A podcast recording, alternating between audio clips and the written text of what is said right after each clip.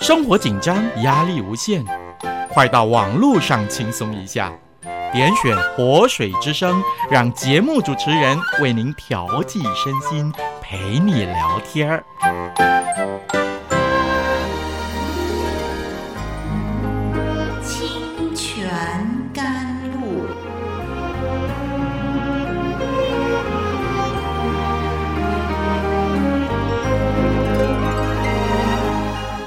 使枯干无水之地得到滋润，叫郁闷无助之心得着安慰，令软弱疲乏之灵得以更新。欢迎同来之曲《清泉甘露》。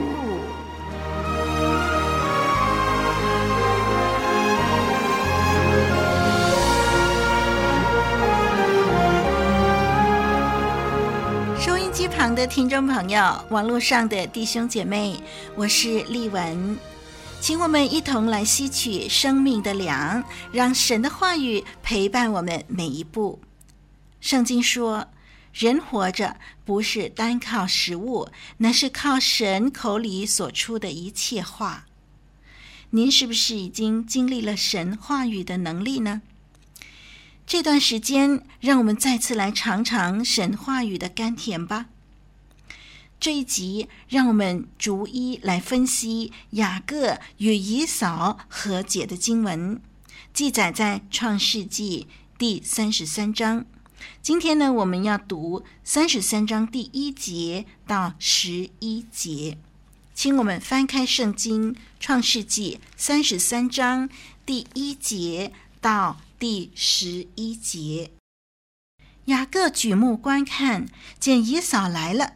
后头跟着四百人，他就把孩子们分开，交给利亚、拉杰和两个使女，并且叫两个使女和他们的孩子在前头，利亚和他的孩子在后头，拉杰和约瑟在近后头。他自己在他们前头过去，一连七次俯伏在地，才就近他哥哥。以扫跑来迎接他，将他抱住，又搂着他的颈项与他亲嘴，两个人就哭了。以扫举目看见妇人孩子，就说：“这些和你同行的是谁呢？”雅各说：“这些孩子是神施恩给你仆人的。”于是两个使女和他们的孩子前来下拜，利亚和他的孩子也前来下拜。随后，约瑟和拉结也前来下拜。以扫说：“我所遇见的这些群畜是什么意思呢？”雅各说：“是要在我主面前蒙恩的。”以扫说：“兄弟啊，我的已经够了，你的人归你吧。”雅各说。不然，我若在你眼前蒙恩，就求你从我手里收下这礼物，因为我见了你的面，如同见了神的面，并且你容纳了我。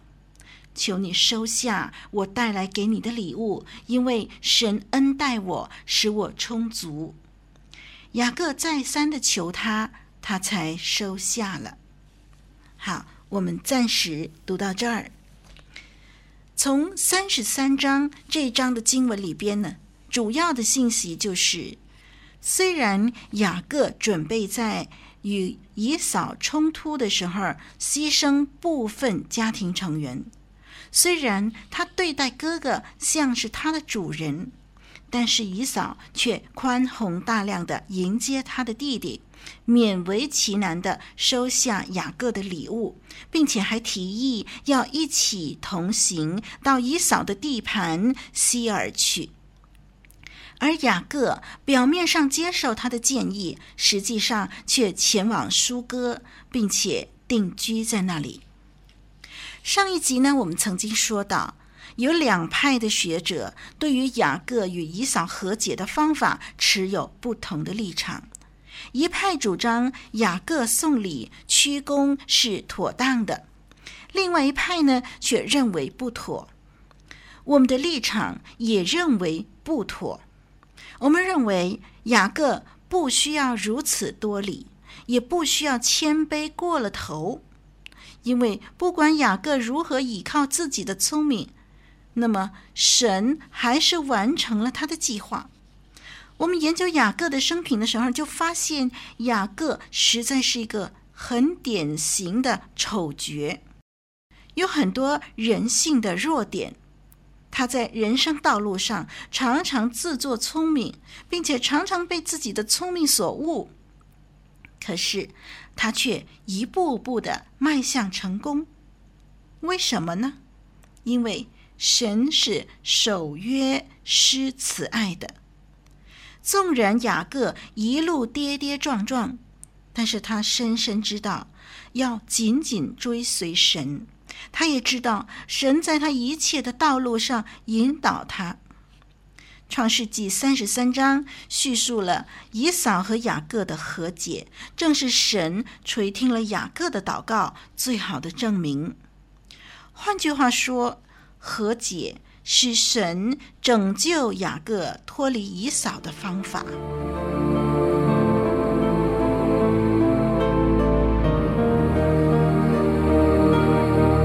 天地过去，主的话长存；天地毁坏，主的话长新。清泉甘露，林立文，真诚陪伴你，同走生命路。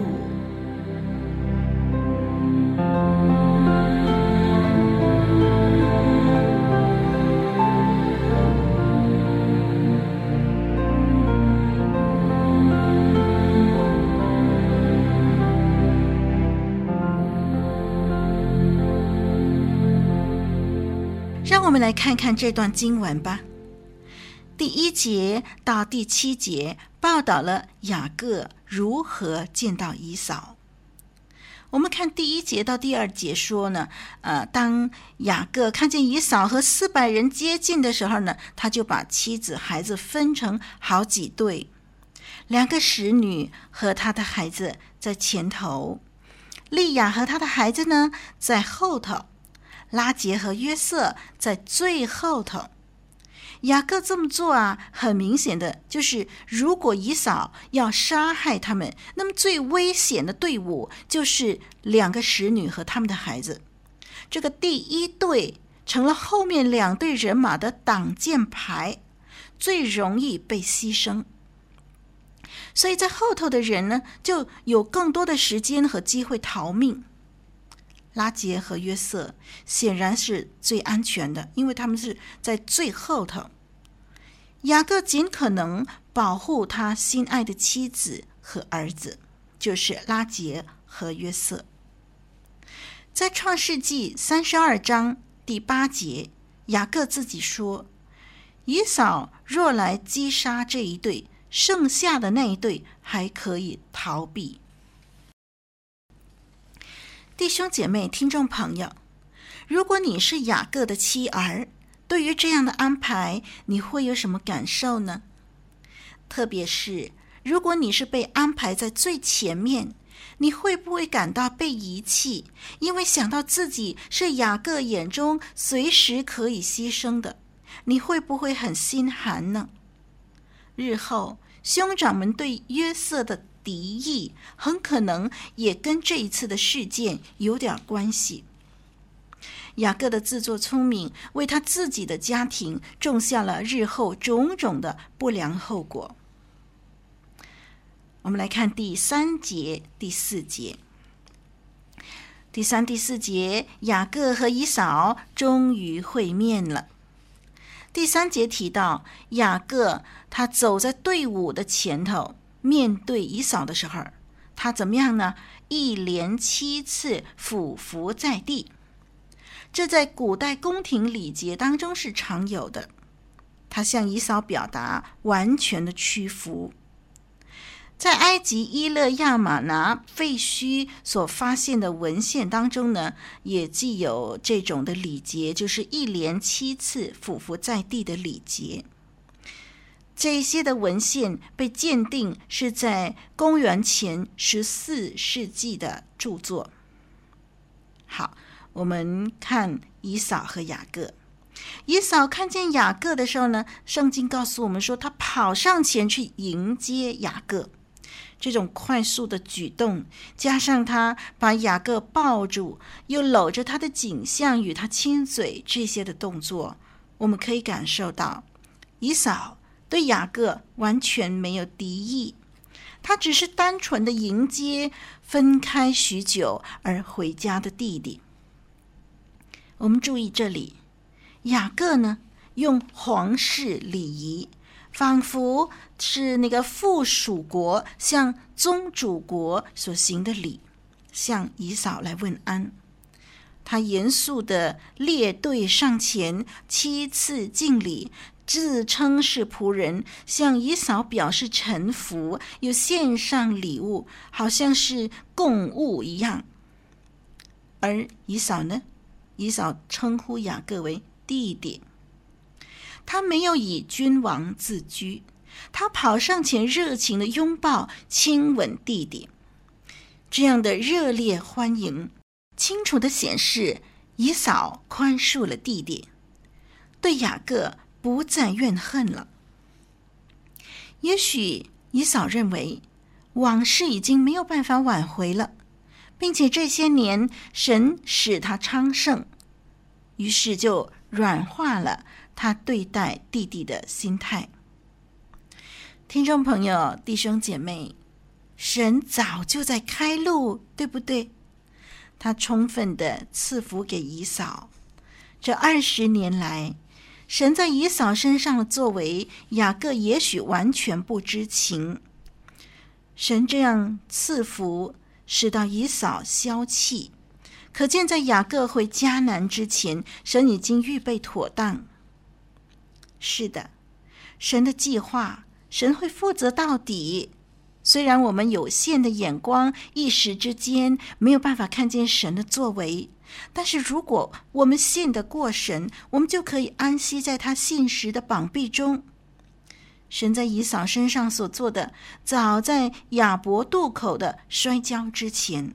早在马哈念之前，早在拉班追捕之前，更早在呼召雅各回迦南之前呐、啊。是的，你相信神早有打算，早有安排了吗？人只需要尽自己的本分，好好度日，真心信靠就对了。我们现在看第五节到第七节。第五节到第七节这里呢，雅各提到自己是仆人，这已经否定了二十年前以撒给他的祝福。当年他和母亲联手，千方百计夺取了以扫的祝福。祝福的内容其中一点呢，就是得祝福的人将要成为他兄弟的主人。雅各似乎不知道这个祝福是神的拣选，是神的主权呐、在他恐惧的时候，他竟然擅自放弃，为了保住小命和他的家人。雅各在以扫面前有意的强调，他所获得的一切都是神的恩典。我们来看第八到第十一节。第八到第十一节是描述雅各如何催促以扫接受礼物，作为蒙神赐福的记号。雅各在第八节说：“这些礼物是要在我主面前蒙恩的。”这是一句指向和好的希伯来词语。这句话不单在第八节出现，也在第十节、第十五节出现。他说：“要在我主面前蒙恩，就是要在以扫面前蒙恩。”第九节，以扫对雅各说：“兄弟呀！”我的已经够了，你的人归你吧。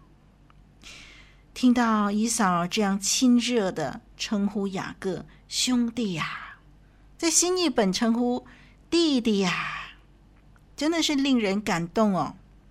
二十年前的深仇大恨，就在这一声称呼当中彻底一笔勾销。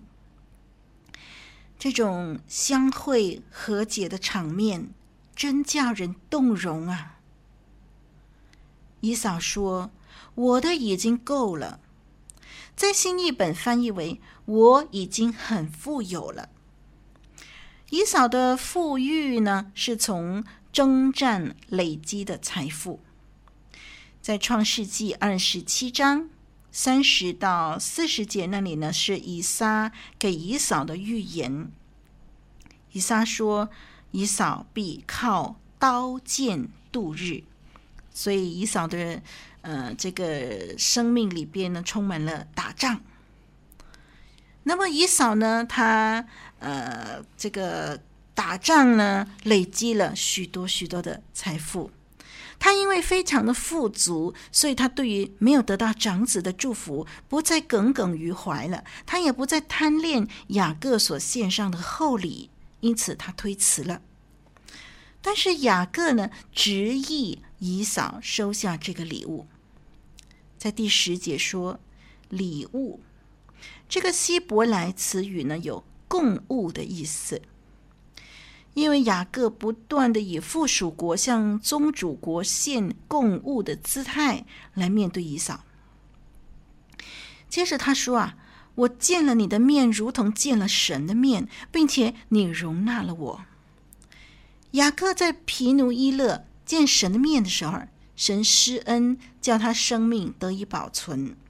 同样的，现在呢，他看到以扫的面的时候呢，他以为死期已经到了，可是却没有想到得到了以扫的赦免和接纳，就好像呢，在这之前神对他的一样的友善。所以他说：“我见你的面，好像见了神的面。”在第十节到第十一节所提到的礼物呢，我们注意“礼物”这个字哦，跟创世纪二十七章三十五节的福分，那么在原文希伯来文是同一个字。创世纪三十三章第十节到十一节的礼物，跟二十七章的三十五节的福分呢，在希伯来文是同一个字。在二十七章三十五节那里呢，是以撒对以扫说的，弟弟雅各把以扫的福分夺去了。注意，福分，雅各把以扫的福分夺去了。那么现在在这里三十三章十节十一节，雅各就要把这么多的牲畜献给以扫，他称这一切是神所赐的福分。我们的华文圣经翻译为。这些礼物，但是原文雅各对以扫说：“这是神所赐的福分。”他就暗示以扫说：“现在我要把我将从前跟你从你手中夺来的福分，我要还给你。”其实啊，要将神的祝福归还给以扫是不可能的。所以呢，雅各呢就希望说，他现在要跟哥哥来分享他从神得到的祝福的一些些的果实。现在神祝福我，其实这个祝福是当年我骗来的，我抢来的。现在呢，我要把这个祝福其中的一些的福分，我要还给你，我要跟你分享。礼物这个字，或者说福分这个字呢，足以让人联想到。二十年前，因为祝福而引起的紧张，也让我们想到雅各如今试着为自己当年的错误做出赔偿。其实雅各心里头很明白，以扫会软化是神的工作，不是他送礼物的结果。那么，所以他催促以扫接受礼物呢，是当着两个人和解的一个记号。弟兄姐妹，查考神的话语的时候，如果我们这样的研究、这样的学习，你是不是会发现，圣经的作者写这些的经文的时候，这个用字的巧妙，他用字的用意，神感动这些写圣经的许多神的仆人，他们所做的，神感动他们。来表达神的心意，表达许多丰丰富富的属灵教训。是的，盼望你研究神话语的时候，越研究越满足，越喜乐。我是丽文，我们下一次再一起学习。愿神祝福你，再会。